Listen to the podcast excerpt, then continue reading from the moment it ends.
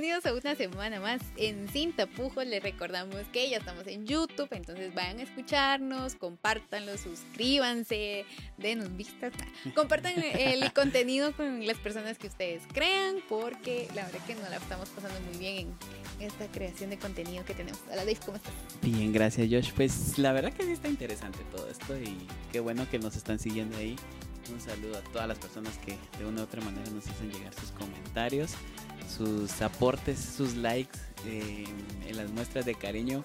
Aunque no lo crean, para nosotros vale mucho ese pequeño like que ustedes dan ahí, ese me gusta de la, cada una de las publicaciones que se hacen en Instagram y sobre todo en YouTube, que hay algunas pocas, se está empezando a mover todavía el canal, pero ya hay comentarios también en algunos shorts, tenemos comentarios en algunos videos y eso la verdad que puede ser muy pequeño, pero para nosotros ya es algo valioso y lo atesoramos mucho y lo valoramos bastante y muchas gracias.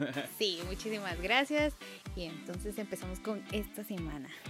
Como hemos venido hablando un poco del tema de la cuaresma, el tema de las procesiones, em, cuestiones que tienen que ver con la Semana Santa, hoy queremos abrirnos un poco más y poder compartirles nuestra experiencia desde el punto de vista de, de bota cargadora, cucurucho, la verdad que haciendo recuento antes del programa tenemos ya nuestros añitos.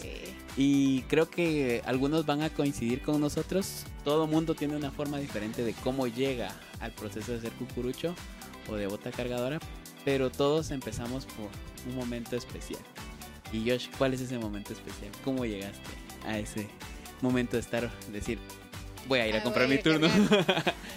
Pues fíjate que nosotros siempre íbamos los Viernes Santo a la antigua, que recuerdo yo. La verdad, era, somos una familia muy grande y pues no cabíamos todos en el carro, entonces tocaba turnarse quién se iba. Y aparte éramos muy pequeños, entonces adultos creo que eran cuatro y el resto éramos niños, entonces cabíamos todos en el carro y ahí nos íbamos. Si ustedes vieran ese carro, uno, nosotros ya adultos decimos, no sé cómo cabíamos ahí, pero nos íbamos los Viernes Santo.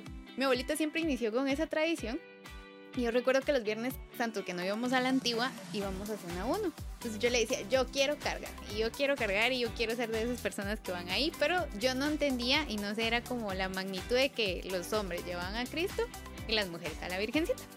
Entonces yo nunca tuve esa como lógica, pero siempre lo veía.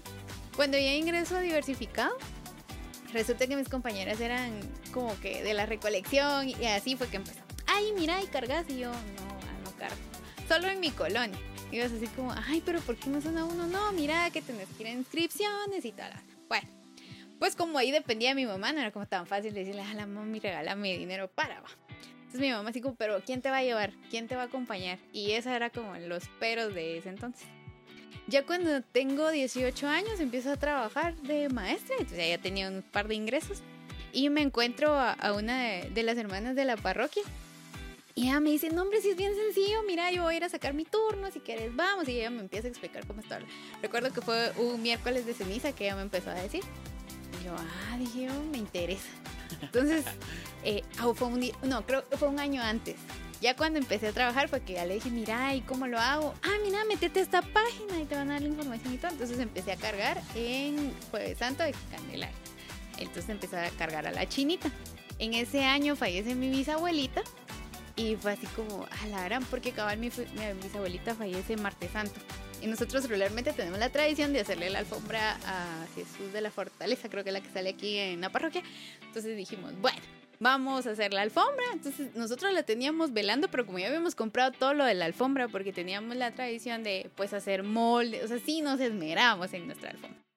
Entonces es mi abuelita velándola y nosotros pues ofreciéndole la, la, alfombra porque dijimos, bueno, ya habíamos comprado todo. Entonces empezamos así. Y ese año, entonces yo le digo, bueno, te lo ofrezco, ahora te ofrezco el alma. Y cabal, antes de que falleciera mi bisabuelita, yo estaba eh, viendo la tele y yo le dije a mi abuelita, mira, va a salir Jesús del Consuelo. Y me dijo, ay, sí, fíjate que ese Jesús es muy bonito. Entonces ahí viene el close-up que tú habías mencionado y a mí su rostro me enamoró. Entonces yo dije, yo quiero cargar ahí. Se da de que Candelaria logró cargar. y también ese año dijimos con mi, con mi tío, como siempre íbamos en la antigua, bueno, carguemos en la Escuela de Cristo. Entonces logramos tener Escuela de Cristo todos desvelados, porque imagínense, martes velamos a mi bisabuelita, eh, miércoles santo la enterramos, o fue jueves. No fue jueves porque yo recuerdo que iba de blanco y todas las personas como, pero ¿por qué ella está de blanco? Si todos regularmente pues acostumbran a estar de negro. Y iba de blanco y pues fuimos a cargar. me tocó en la primera avenida, una cuadra antes de, del templo de Guadalupe. Y a mi tío le tocaba cabal eh, antes de correos. Entonces esos turnos fueron como bastante emblemáticos para nosotros. Y ahí es que cargo la primera vez. Luego en la escuela de Cristo Viernes Santo, igual íbamos todos desvelados. Y fue bien diferente porque, bueno, no sé si alguna vez han tenido la bendición de cargar en la antigua, pero en, la antigua no hay como puntos eh, de honor. O sea, no hay un que uno pague usted más por un punto, sino que en Santo Entierro, por lo menos en Escuela de Cristo, hay tandas. Entonces hay como ejemplo 75 tandas. Entonces si a la 40 le toca sacarlo, usted tiene la bendición de que puede sacarlo y no está pagando pues mayor ofrenda. ¿va? Entonces a nosotros nos toca así y dio la bendición de que nos toca la tanda tanto de la Virgen como de Jesús sepultado con mi tío. Lastimosamente como nosotros éramos nuevos y íbamos aprendiendo el proceso, pues no, lo, no pudimos hacerlo. Y nos dicen las hermanas, sí, fíjense que cuando pasa esto, eh, la mayoría de nuevos pues no se enteran, entonces aquí en Antigua y nos empieza a explicar cómo está el rollo, porque pues aquí en la ciudad la verdad es muy diferente y pues los devotos no podrán mentir que sí no pasa eso. Entonces nos tocó así como, ay, bueno, y también se repiten. Entonces eh, empieza Tanda 45, digamos, y empiezan a correr los turnos.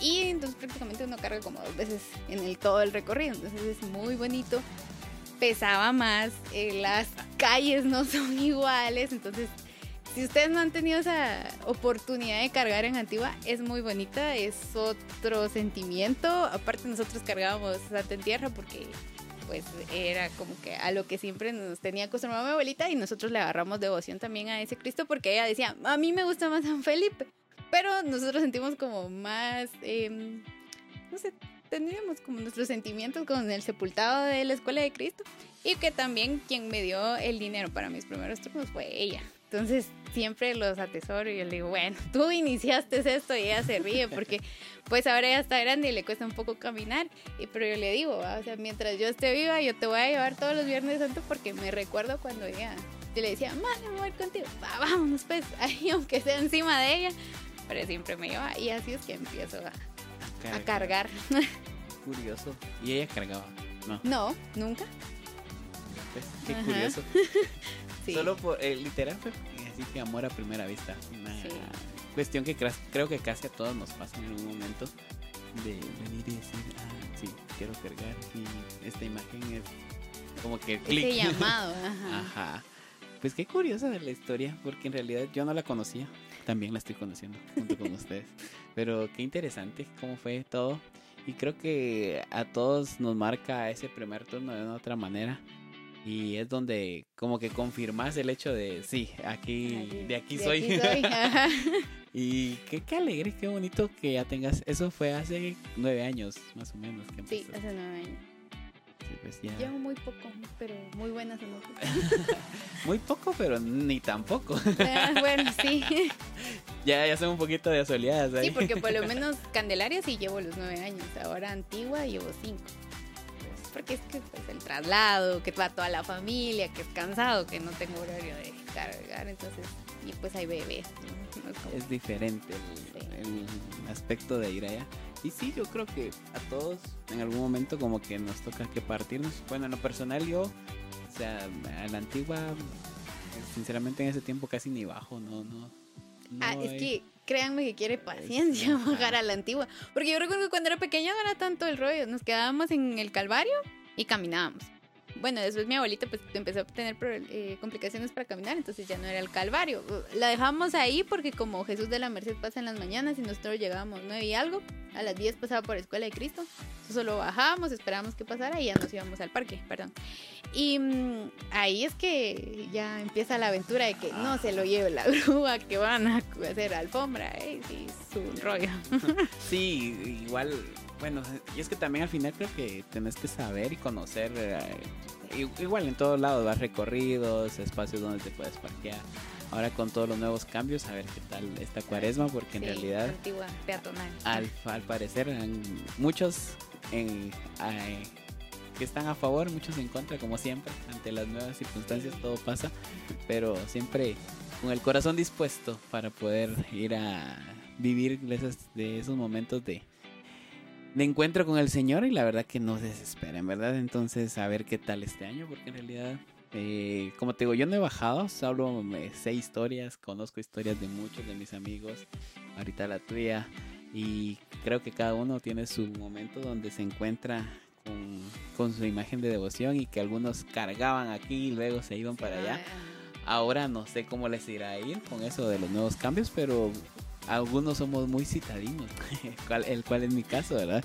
Que, por ejemplo, a mí, creo que en el podcast anterior lo comenté y si no lo han escuchado pueden ir a escucharlo. Los invitamos a que vayan ahí, que escuchen o lo vean por YouTube, ustedes deciden. Pero eh, en el podcast anterior les comentaba que, por ejemplo, a mí fue como que un momento donde eh, iba a haber procesiones desde pequeño también. Luego que desde que tengo uso de razón eran los Viernes Santos salir eh, después del de los oficios, del Via Crucis, después de los oficios y luego nos íbamos a, a la zona 1. Incluso un mi tío era el que, bueno, este año nos va a llevar o no nos va a llevar, así todos los años y la llamada. Y en aquel entonces, como bien lo dices tú, era como que más accesible porque tal vez habían una cantidad menor de procesiones, aunque la misma afluencia de gente. Y también la otra cuestión, pienso yo que ha de ser que ha cambiado mucho el hecho de que haya ahora más vehículos, vaya no sea tan peatonal. Porque yo recuerdo perfectamente que mi tío, bueno, ahorita va a pasar por aquí Santo Domingo y nos vamos a ir para no sé dónde, vamos a ir a encontrar al Calvario y luego vamos a avanzar y nos vamos a ir a ver la Reco allá y que no sé qué. Y él sabía por dónde meterse, qué cuadras agarrar me acuerdo de un año que yo ya estaba un poquito más consciente de los lugares donde estábamos pasando. Salimos de la zona 1, encontré el periférico, entré por otra cuadra. La cuestión que nos llevó y salió de la zona 1, volvió a entrar a la zona 1 y encontró un lugar donde podíamos ver la procesión. ¿Qué vueltas eran? Solo me acuerdo que salimos y entramos, eso sí. Entonces, eh, desde pequeño yo me acuerdo que íbamos, veíamos las procesiones y siempre me marcaba la, las procesiones más que todo la del Calvario, siento yo que fue la primera y fue la primera que cargué. Entonces, cuando llega el momento de, de la altura, que dicen, es que tienes que dar la altura, va. Nunca fui a procesiones infantiles, eh, no, no empecé por el semillero que ahora muchos tienen. Yo ya de una vez a las ligas mayores, diría por ahí. Y recuerdo perfectamente que eh, un año antes de que empezara a cargar en el 2003, eh, fuimos a ver la procesión allá por el Teatro Nacional, cuando antes pasaba el Calvario por debajo del puente que une la municipalidad con el Teatro Nacional. Un momento donde a los brazos y es una cosa bastante, era bastante interesante y bastante, eh, ¿cómo decirlo? Mm, bien...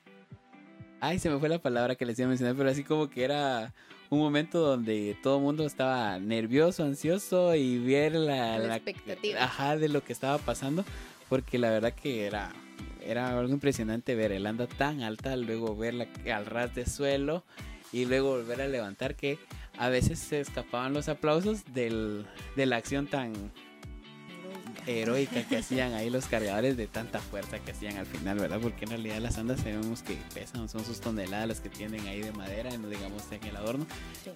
Pero ese, ese momento creo que fue más interesante porque fuimos con unos de mis primos que venían de Estados Unidos y lo estábamos, nos subimos así que casi que a un costado del teatro a ver desde arriba la procesión. Y desde ahí siento yo que sentí el clic al llamado a hacerlo. Bueno, dije, oh, el otro año será. Y justamente mi primera pregunta, que por qué yo no lo hacía, por qué yo no andaba ahí con ellos vestidos en la casualidad de procesión. Le comentaba esta historia de que había que dar cierta altura, que había que tener eh, el dinero, dar las vueltas necesarias para las inscripciones y todo eso. Entonces, mm, creo que ese, ese Viernes Santo me marcó mucho. Y cuando regresé, esa vez no me acuerdo por qué no fue mi papá con nosotros, pero cuando regresé le llegué contando a mi papá, mira que esto, que el otro, que la procesión, que Jesús y que aquí y allá, y todo emocionado yo de haber visto la procesión y que yo quería ser cucurucho y que quería andar de negro, que quería cargar mi, mi traje, mi túnica negra. Terminó la, la Semana Santa ese año y como a mediados de año en el taller donde trabaja, trabaja mi papá, llega un amigo y, y ese año él estaba cursando como que el noviciado para poder ser parte de la hermandad. Y decía, fíjate que yo el otro año ya no voy a utilizar mi túnica. Entonces, eh, yo te puedo dar mi túnica porque yo tengo que mandar a hacer una nueva para poder entrar a la hermandad. Y si te animas y vas a comprar el turno, yo te regalo mi túnica. Yo, de verdad, ¿sí? Ok, dije. Va, ¿me avisas cuándo? O le avisas a mi papá para que yo vaya a comprar mis turnos. Ya viste, me dice, así era, solo era de conocer a alguien, me dice mi papá. Y como quien dice, a mi papá me hizo el conecte ahí para conocer a alguien de la hermandad que me diera la instrucción de cómo hacer los pasos, cuándo ir, porque incluso en aquel entonces cuando yo empecé, que tus redes sociales No, y sí. que... O sea, era de ir a la iglesia y preguntar, mire, ¿cuándo van a vender los turnos? Literal. Sí. Porque no es como ahora que, ay, que eh, inscríbanse en la página. Ah, No, que te era- tu contraseña y solo pagas en una cuenta. No, eso no Exactamente. existía. Eso no existía en aquel entonces. Era de irte y bueno, todavía al sol de hoy hay gente que hace que pernocta en las noches está ahí desvelándose y, Sí. y haciendo colas extensas para poder obtener un turno en ciertas procesiones. Y ya cuando obtienes tu código, vienes y ya lo pagas en el banco como dice Josh o lo haces en línea. O sea, al final hay métodos que van como que agilizando todo, obviamente gracias a la tecnología. Pero en aquel entonces era de que, o sea, o te enterabas por alguien que conocía, que ya tenía de estar cargando, Ajá. por alguien que conoces que está en la hermandad, o porque te ibas a echar la vuelta a la zona 1 y ibas a Y preguntar en es el una gran fila. Ajá, Son o- las procesiones. Ahí está la información en el cartel, léala, va y viene. Entonces así era como uno llegaba. Al final, yo ese año me logro inscribir y me acuerdo perfectamente que, que llegué, mira vos ya tengo mi turno. Ah, nítido, yo paso mañana aquí con tu papá y te, y te paso dejando la túnica, va. Ah, va, está bueno, buena onda, le creo. Y literal, así llegó, está la túnica ahí y todo. Y me recuerdo perfectamente que llegamos con mi mamá y se fue una mi prima conmigo ese Viernes Santo. Eh, fue el Viernes Santo del 2004. Y mm, llega la emoción. Bueno, voy a recapitular un poco. La emoción de recibir tu primer turno también esa es otra cosa. Porque, bueno, entrega turnos tal fecha va, y vas a tener tu turno y esa emoción, bueno, no, yo creo que nunca se termina esa emoción porque todas las veces que recibes un turno estás como que, ¿qué Sí, cuadra me tocó? ajá, ¿Qué sí, marcha me tocó? ¿Qué, qué turno? O sea, todo y, y solo lo recibís y dudo, pero dudo que haya alguien que, diga, ay, lo "Ah, voy a ver verdad". en mi casa, es mentira. Sí. Salís y tratás de ser como que así como que disimulado un poquito de que ay no estoy tan emocionado, pero terminás de dar ajá, en el carro o terminás de dar la vuelta donde hay menos gente y ahí abrís el Sí. turno y me empiezas a ver qué turno te tocó, la verdad. Ajá. O te querés ubicar, entonces agarras el mapa y es como, ah, aquí me toca. Ay, pero ¿dónde? Exactamente, Sí. creo que a todos nos pasa porque siempre miras a más de alguien que viene ahí viendo su turno, viendo toda la información que te dan de Landa. A veces ni lees todo lo que te dicen, No. todas las instrucciones, solo miras que. Ajá. Viene y te solo ves qué turno te toca, dónde te toca y si no ubicas la cuadra en ese ratito empiezas a ver el mapa. Y pero- luego la marcha. Ajá. Y después escuchas la marcha. Ah, exacto, para que no vayas en blanco. La cuestión es que eh, recibo mi turno y todo emocionado. Yo que ya, te- ya tenía mi turno, ya tenía túnica y esperando el Viernes Santo del 2004. Llega el momento en que llego a la zona 1 y los guantes, va que hacen falta siempre. y digo, madre, mis guantes, digo yo. Y ve ahí los famosos vendedores que le salvan la vida a uno, que gracias a Dios hay comercio y que ellos andan ahí. Y salgo yo corriendo. No sé por qué, porque estaba pequeño. No tenía. No, no, no trabajaba en ese entonces y cargaba dinero. Y compré unos guantes, Vamos. los que fueran. Y mi mamá dice que le dice a mi prima: Ay, no, mira, este sabe ver qué está comprando. Dice cuando llegué con los guantes, mira. No me acuerdo, creo que como 15 quetzales me costaron. Mira, 15 quetzales. Ay, pues esos tan gachos, me dice. Pero ni modo, ya los compraste, me dice. Vaya, ¿qué vas a hacer? Y justamente llegamos nuevamente al ahí atrás del Teatro Nacional antes de empezar el- la subida del puente para entrar a la zona 1. Y desde ahí eh, empiezo yo, le digo, voy a meter a las filas, le digo yo, y me voy a ir caminando y voy a ir rezando y ahí adelante ya me integro a mi turno. Vaya, haz lo que quieras, me dice mamá, yo te encuentro al final de tu turno. Ok, le dije, "Oh", entonces eh, me metí a las filas y recuerdo que empecé a caminar y que al final iba delante del anda y todo. Y llego a la 15 calle y primera avenida, donde fue mi primer turno. Y así como que, bueno, llegó el momento. Y es inolvidable ese momento tan monumental donde ves venir el anda así de frente y dices, oh, al fin lo logré. y cuando te arrodillas y empezás a encomendar tu oración desde ese primer momento, recuerdo precisamente, perfectamente que el anda yo la veía así, enorme monstruo. Se decía, ay señor, ¿será que va a pasar? ¿Será que no? ¿Qué va a pasar? Pero de ahí como que viene ese momento de lo logré, donde me siento feliz, donde me siento realizado y motivado de poder hacerlo por primera vez. Y cuando llega el momento donde escuchas el timbre por primera vez, metes el hombro y vámonos, cambia todo. Se te olvida todo lo que hay alrededor.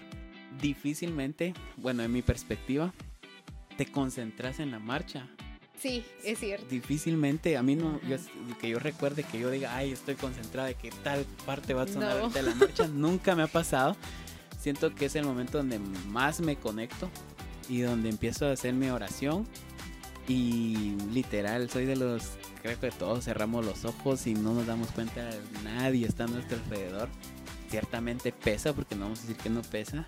Pero cuando vas con gente como que te ponen en el mismo nivel, con que no se siente y tenés esa conexión con la oración, estás muy de cerca con Dios aclarando, ¿verdad? Para los que oyen esto que no son católicos, no es que creamos que mm, la imagen es la que nos va a hacer el milagro, sino que nosotros estamos en una conexión con Dios por medio de ese momento donde se está evangelizando, por medio de esa imagen que está bendecida, sí, pero que la imagen tenga el poder de poder hacer cosas, no, como tal, porque en realidad es Dios que hace las cosas y las hace en nuestros corazones las imágenes son un medio que Dios ha permitido tener para poder seguir con la evangelización, para decirte así fue, observa cómo pasó y que le tenemos cierta devoción y cierto amor y cierto cariño a esas imágenes, sí, totalmente.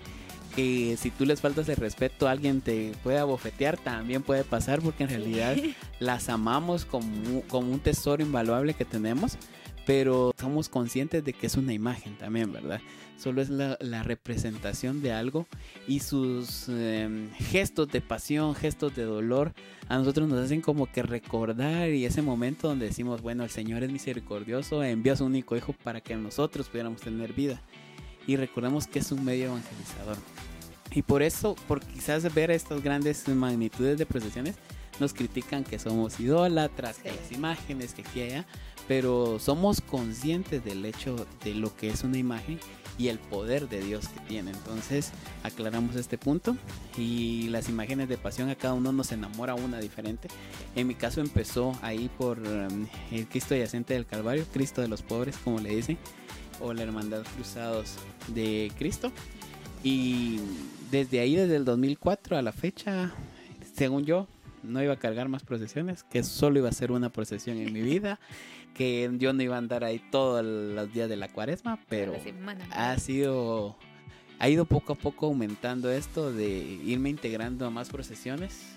Eh, por diferentes circunstancias, ahora con familia se me hace mucho más difícil agarrar un recorrido largo y completar una procesión de inicio a fin, pero eh, creo que he tratado de llevar mis tiempos, poder hacer mi momento de oración, poder tener mi conexión y en realidad desde el 2004 para acá, siento que cada procesión ha tenido lo suyo. Cada procesión ha aportado más a mis creencias en Dios, ha aportado más a mi crecimiento espiritual, ha aportado, incluso me han dado, recuerdo, fortaleza en momentos difíciles. Y una de las experiencias más fuertes que tal vez, bueno, he vivido muchas, como dice Josh, cada uno tiene sus momentos y todas las procesiones tienen algo diferente. Pero recuerdo que una este, en una procesión de Viernes Santo también eh, justamente me tocó por el conservatorio y acababa de morir mi abuelo eh, paterno y como los 15, 20 días estábamos ahí en, en la procesión de Viernes Santo y yo iba con el dolor, la ausencia y como decía yo, entregándole el alma a nuestro Dios para que pudiera entrar al cielo, estar disfrutando de, de su amor admirable y su belleza admirable, mi abuelo y todo. Y obviamente la ausencia, la pérdida. Pero siempre como que vas y encontrás a alguien que va tal vez peor que tú con otras necesidades más fuertes. Y yo recuerdo que yo iba orando y pidiéndole a Dios por mucha fortaleza para mi familia, para mí, pidiéndole alma de mi abuelo. Pero mi llanto era como que pequeño a la par del que iba delante de mí. Yo me acuerdo que el que iba delante de mí, pero iba literal llorando a mares, creo que era un llanto inconsolable. Y recuerdo que hubo un momento donde ya hasta dejé de orar por mí o por mi petición y empecé a interceder por el que iba delante de mí. Y, y al final solo recuerdo que sí sentí que, el Señor me decía que le dijera algo y como vas tan de cerca, va a hacerlo literal, casi que en el oído le dije las palabras que el Señor tenía para él. Y le dije, no sé si, si me estoy equivocando porque dudaba todo eso, pero Dios te quiere decir esto, esto y esto y esto. Si crees que es para ti, tómalo. Si no, pues disculpa si te interrumpo, nada más. Se lo dije, de ahí me conecté. Y, y, y el llanto se vuelve ya no un llanto de dolor, sino que un llanto diferente. Creo que se, se percibe, ajá, tal vez. Y al final terminamos el turno y todo.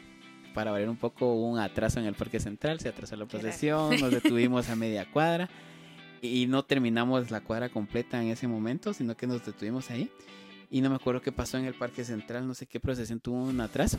Cuando nos detuvimos ahí, me recuerdo que tocan el timbre, ponemos la procesión en la horquilla y viene y se voltea el cuate y solo, no te conozco, me. pero sé que Dios ha hablado por medio de tu persona. Yo me quedé así como que... Y me dio un abrazo, yo no lo conocía, nunca más lo he vuelto a ver en mi vida, no sé quién es. Y me dio un abrazo y, y yo obviamente sentía que su abrazo era lo que él, el abrazo que necesitaba de algo o por alguien, no sé, porque en realidad no me puse a investigar más allá. y de ahí se dio la vuelta y nos quedamos ahí esperando que nos a que a tocar el timbre porque nos faltaba media cuadra todavía para terminar nuestro turno. Al final terminamos el turno y nunca más lo volví a ver. Fue una experiencia de fe que me marcó bastante. Como bien dices, hay muchas más, ¿verdad? Sí, es que cada turno tiene algo especial. Y ahorita que estabas comentando eso, eh, las procesiones de acá de la ciudad tienen horquillas, las de Antigua no. Entonces es como... Eh, suena el timbre igual, pero tenés que como que dar el chance de, de, poder meterte abajo. Tampoco hay personas que la, que la agarran, porque acá también hay personas dentro del mueble que, que sostienen el anda con las horquillas, porque si no, imagínense, pesa toneladas y eso se podría venir. Y dejen eso, se puede lastimar la imagen. Entonces también eso influye. Y ahí solo metes el brazo y es a lo que va. Yo recuerdo que eh, la última vez que yo cargué en Antigua me toca arco de correos y yo así como, ¡ala, qué emoción! Y no pudimos pasar, bueno, Jesús no puede pasar porque venía Cristo yacente de mm, San Felipe, cabal en la Merced. Entonces e iba cruzando Jesús y ya no pudimos pasar, entonces bajan a Jesús, a nosotros nos toca bajar a la Dolorosa. Y no sé, fue bien feo porque igual yo no iba en como que la emoción de que ahí iba a cargar, yo iba más con el de, ay, me van a dejar, ya es tarde, mi familia ya se va porque mi tío ya había cargado. Pero siento que ese momento me impactó mucho porque primero era algo que yo quería, o sea, que yo quería ese tour. Segundo, no lo disfruté por los momentos que había vivido antes. Y tercero, si tú eres devoto cargador o eres cucurucho y estás en un momento en que te pasó algo, entregalo. Porque yo en ese momento de mi aflicción y que no era el mejor momento, me había tocado caminar de San Felipe antiguo porque no sabíamos que San Felipe iba a salir por la entrada de San Felipe, de Jocotenango, ¿verdad?